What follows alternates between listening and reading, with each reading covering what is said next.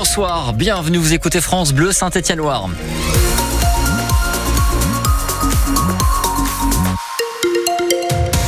À 18h, on commence par euh, le temps pour cette fin de journée avec un ciel voilé qui va terminer cette journée du mardi 20 février avant un mercredi 21 février beaucoup plus couvert, beaucoup plus nuageux tout au long de la matinée et puis de l'après-midi également avec pourquoi pas un risque de pluie. On fait un point complet sur votre météo juste après le journal présenté par Agathe Legrand. Bonsoir Agathe. Bonsoir Olivier, bonsoir à tous. Le secteur du handicap se mobilise pour défendre les droits des personnes vulnérables dans la Loire. 11 associations et fondations se sont réunies ce matin au siège de l'ADAPI de la Loire à Saint-Étienne. Elles ont signé une charte d'entente départementale. Alors concrètement, cela veut dire qu'elles vont s'allier pour pouvoir mieux gérer la prise en charge parce que une des grosses problématiques du secteur, Julien Frénois, c'est le manque de personnel. Des soignants, des infirmiers, des psychologues et des éducateurs, des profils très recherchés en ce moment dans le secteur du handicap. Vincent Rab est directeur de l'association Les Deux Collines à Saint-Étienne. On sent qu'il y a une certaine forme de libéralisation du système qui nous met en difficulté. On est obligé de recruter par exemple des éducateurs euh, libéraux hein, parce qu'on n'arrive pas à embaucher, à recruter dans les établissements des éducateurs. Éducateur, c'est justement l'un des profils qui est le plus recherché par les structures locales.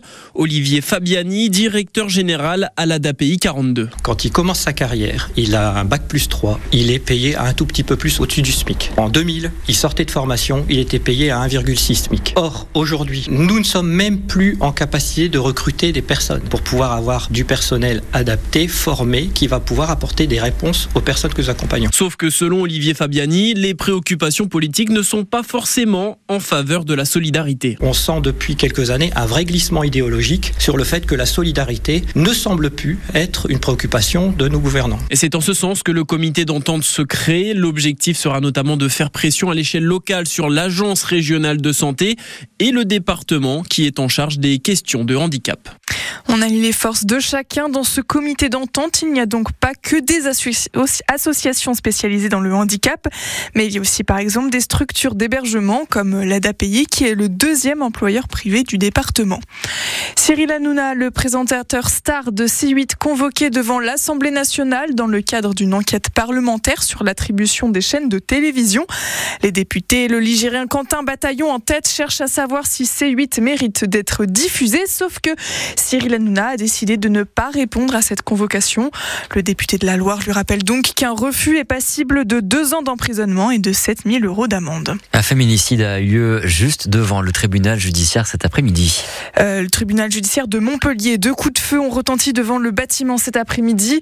Deux coups de feu, donc euh, deux morts. La piste terroriste est rapidement écartée au profit de celle du féminicide, suivi d'un suicide. Quelques heures après le drame, on en sait déjà un peu plus, Pierre en parent. Les faits se sont produits sur le parvis du tribunal judiciaire de Montpellier, à l'extérieur du tribunal. Aux alentours de 14 heures, un homme a ouvert le feu sur son ex-femme avant de retourner son arme contre lui. L'auteur du coup de feu avait 72 ans, la victime 66 ans. Le couple était divorcé depuis 2016. Ils étaient convoqués cet après-midi pour régler les suites matérielles et financières de leur divorce. Ils vivaient à Castelnau-le-Lez, dans la banlieue de Montpellier. L'homme pratiquait le tir sportif le ministre de la Justice, Éric Dupont-Moretti, s'est exprimé sur le réseau social X, horrifié par le féminicide. Ses pensées vont, dit-il, à la victime et à ses proches, ainsi qu'au personnel du tribunal. Sur place, une cellule psychologique est activée. Les policiers sont, toujours sur place et la zone est désormais sécurisée. 18 vols de camions recensés dans la Loire et quatre autres départements d'Auvergne-Rhône-Alpes depuis juillet 2023. Toujours sur le même mode opératoire, les enquêteurs ont pu mettre deux hommes en examen aujourd'hui après une longue enquête pour vol en bande organisée dont les détails sont à retrouver sur francebleu.fr. Il s'agit maintenant pour eux de retrouver les autres complices de ce délit.